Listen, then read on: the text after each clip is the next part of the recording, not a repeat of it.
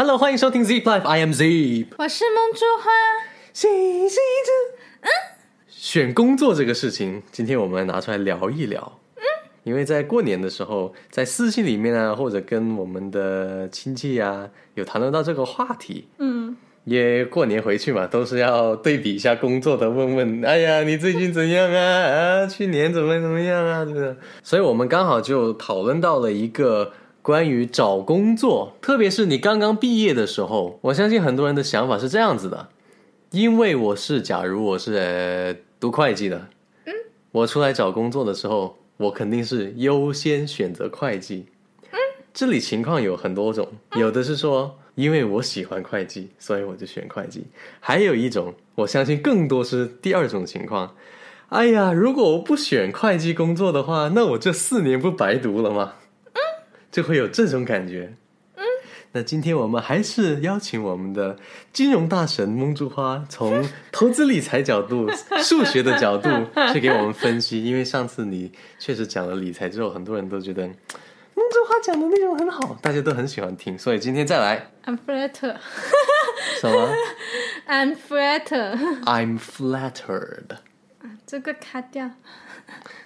谢谢大家的喜欢。OK，那问题直接就抛出来给我们的金融顾问。毕业之后找的第一份工作，要不要找对口的工作？请开始你的表演。我觉得这个首先它是一个，就是你要拷问自己的拷问，自己鞭打心自己，灵魂，怎么拷问？像烧烤那样拷问。不是你就要层层的去问自己，然后去挖掘你内心深处的想法。该怎么挖掘呢？首先，你就会想，首先我读的这个专业，嗯，是不是我喜欢的？嗯，就是你的兴趣是不是在这？这是你要思考的第一个问题。好，我现在就给你个情景。嗯，我不喜欢这个专业，因为呢，很多人可能是被调剂的，这是有可能，或者说他没考上的，嗯，或者说他父母让他读的，嗯，嗯，很多人是这种情况。真正是我喜欢这个专业，然后我追求这个职业规划，这样的人还是少数。那我就建议你不要找对口专业的工作。如果你本身是不喜欢这项工作的，那你做的时候、工作的时候，你整个人的情绪是不高的，你这样子你的效率就会低，而且你获得的成就感会比较低，所以你就会在这一个职业的发展上呢，有很大的被主观因素给影响。嗯，所以如果是实在不喜欢，就尽量不要做。然后，如果这时候就是谈到刚刚想说的问题啊，就你会觉得啊，那我这四年白读了，甚至有些人读了五年、六年，就包括硕士。嗯，而且这种情况啊、如果你刚才说因为你不喜欢就不要做了、啊，就前提是你有喜欢的，嗯，那你就找另一个嘛，是吧？嗯，OK，那再给一个更普遍的一个现象，嗯，我没有说不喜欢，但是我没有特别热爱，嗯，啊，那对于这种既没有说不喜欢，但是又没有说特别喜欢的人，他们可能更加会考虑说：哦，我既然读了四年，我不找对口的工作，我是不是浪费了？这个时候就要引出一个专有名词，叫做机会成本。什么叫做机会成本？机会成本呢，就是你可能觉得，哎，我做这一件事情是没有成本的，但实际上它是有成本的。它的成本就是说，因为你做了 A，所以你没有办法做 B，而这一个选择带来的损失就是一个机会成本。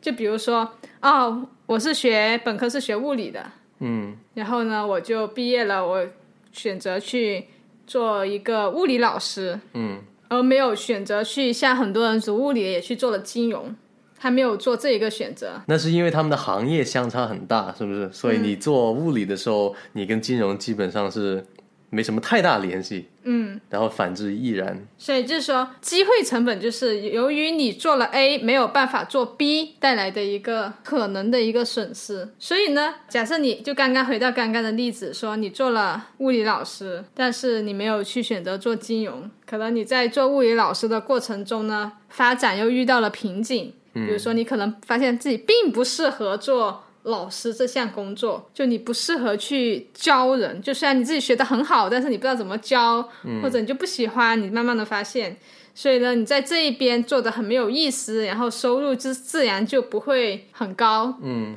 呃，然而如果当年你选择了做金融，假设你就可以获得比物理老师两倍的收入，那这是这就是你的一个机会成本。可不可以这样理解？因为你时间、你的青春已经过去了，就是嗯，嗯，你不可能分身嘛，对吧？对，所以就是，与其说你要在纠结你已经发生的过去四五年的一个时间，嗯，还不如你好好利用好你未来四五年的这一个时间。就是过去的已经过去了，未来还有可能被你塑造出来。对，大家都知道我呢，就是读金融，然后我毕业之后也从事金融的工作。嗯，那 Zip 呢？你的大学专业是什么？电影啊，那你呃毕业之后有从事专业对口的工作吗？从事了一会儿，然后就没有没有很 传统意义上的直接的去从事这个表演或者电影的东西了。那你当时的一个心路历程，或者说背后的故事是什么呢？故事是这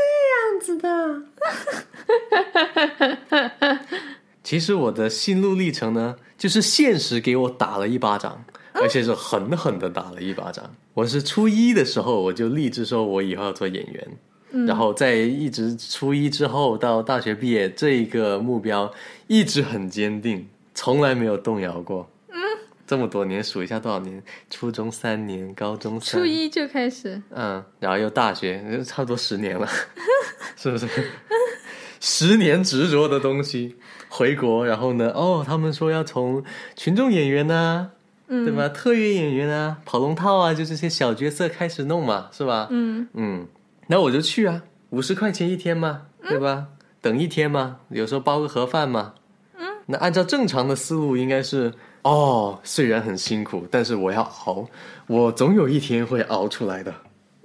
然而我去了几次特约或者做那种群众演员的时候，就短短的可能一两个月内，我就把我曾经快十年的一个目标和理想全盘推翻了。是因为你发生了什么，还是说你想通了什么？因为可能反应快吧，就是有的人要跑了很久，做这种就是为了工作，为了辛苦而辛苦，然后呢，两到三年之后才发现是徒劳的。嗯那我已经是一两个月就已经看到，嗯，这个未来的发展不行。嗯我这么继续熬下去，五十块钱、一百块钱一天，虽然说是有可能是被某个大导演发现，对吧？嗯，然后就说嗯，然后就接了个大角色，然后我就火了。嗯，完全有可能。嗯，但是这个几率大和小呢？怎么样？不知道。而且更重要的是什么？更重要的，我发现是这个几率大和小不是我所能控制的。啊，就你觉得命运不是掌握在你的手中？对，如果说我努力，然后我可以去呃得到更多的机会，哎，那说不定我还会继续搏一搏。嗯因为我那一两个月里面呢，我没有说我不努力啊，我也挺努力的呀。嗯早出晚归，嗯早出晚归，还没醒你就出门了，我珠花睡觉了你还才回来。嗯。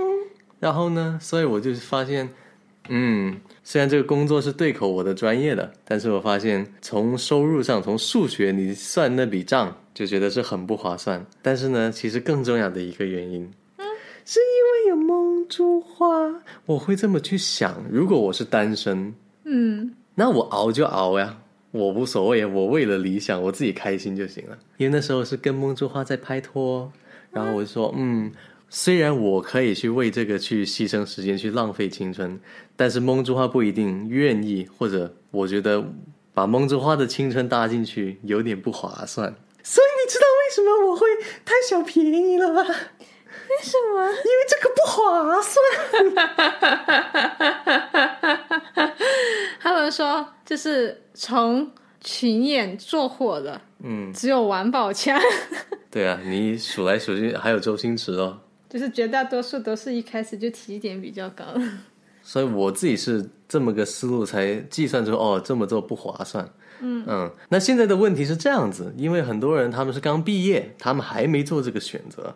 当然，他们希望在做这个选择之前，他们能够清晰的 make 这个 decision。那如果他是还没有接触工作的时候，他有两个选择，一个是专业对口的，嗯还有另一个是专业不对口的。假设两份 offer 同时给他，嗯，然后薪资也是差不多。梦之花，你觉得他们应该怎么去思考，怎么去算，怎么去评估？你抛给我一个这么难的问题，因为你专业呀、我觉得呢，首先他要去了解这两份 offer 这的公司的一个发展的前景，因为你说这两个 offer 肯定是不同行业的嘛。比如说，你就可以去询问这些行业的一个师兄师姐，他们做这个行业，了解到就是它的一个发展途径是怎么样子的，发展方向是怎样的，就是你要对你的未来有一个认识，你才踏入这一个行业。嗯，那如果回归到，如果我没有选对口专业的，我四年书是不是白读了，不划算？诶，他们会这么想。那这个问题该怎么去攻破？是不是不划算？不是不划算，就是刚刚首先说到的一个，就是你不要因为你过去已经发生的事情而去懊悔，你应该着眼于你的未来。假设你因为选择了你对口的专业，而你收获的成长或者金钱远少于你选择了一个不对口的专业的话，那你还不如就选择一个不对口的专业，对不对？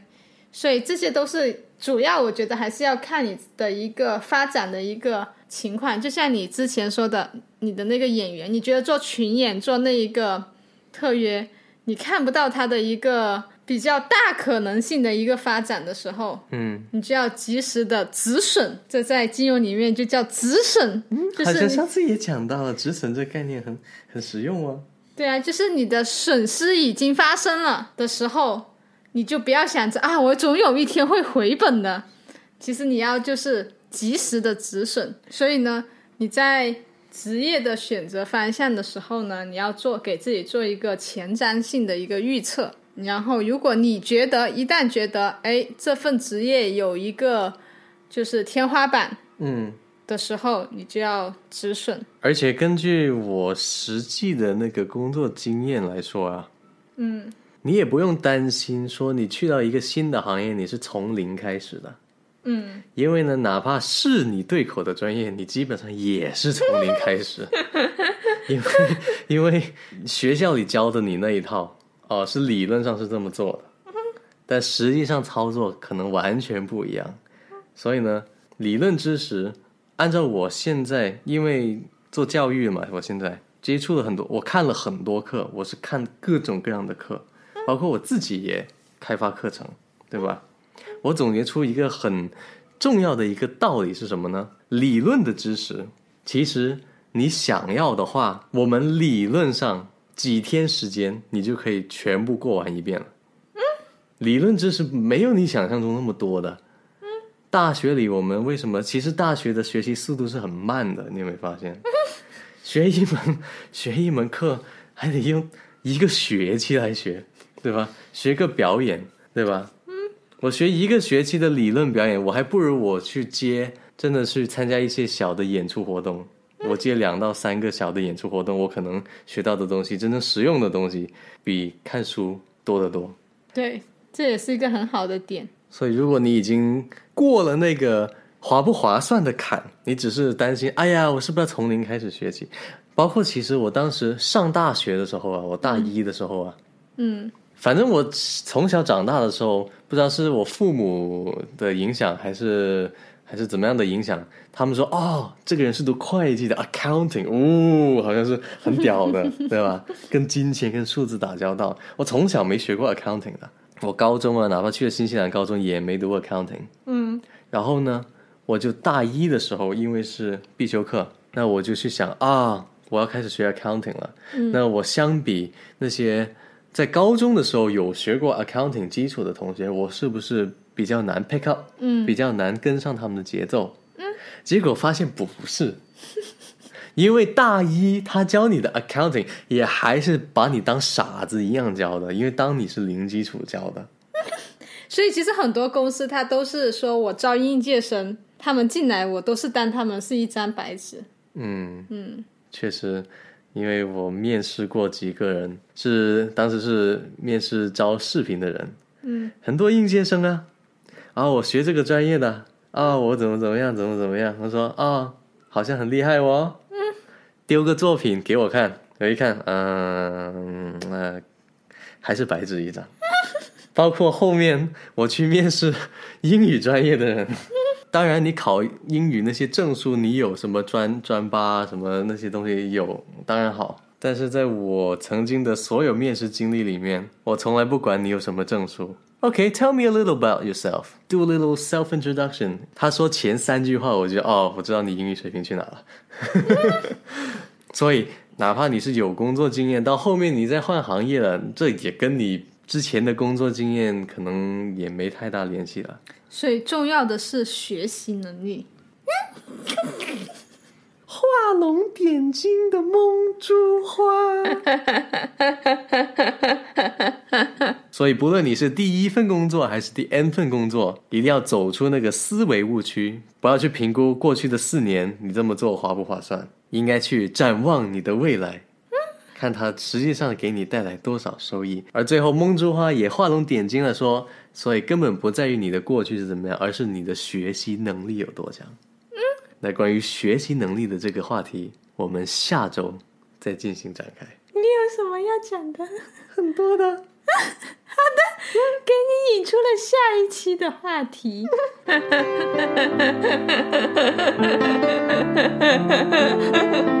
下期再见。拜拜。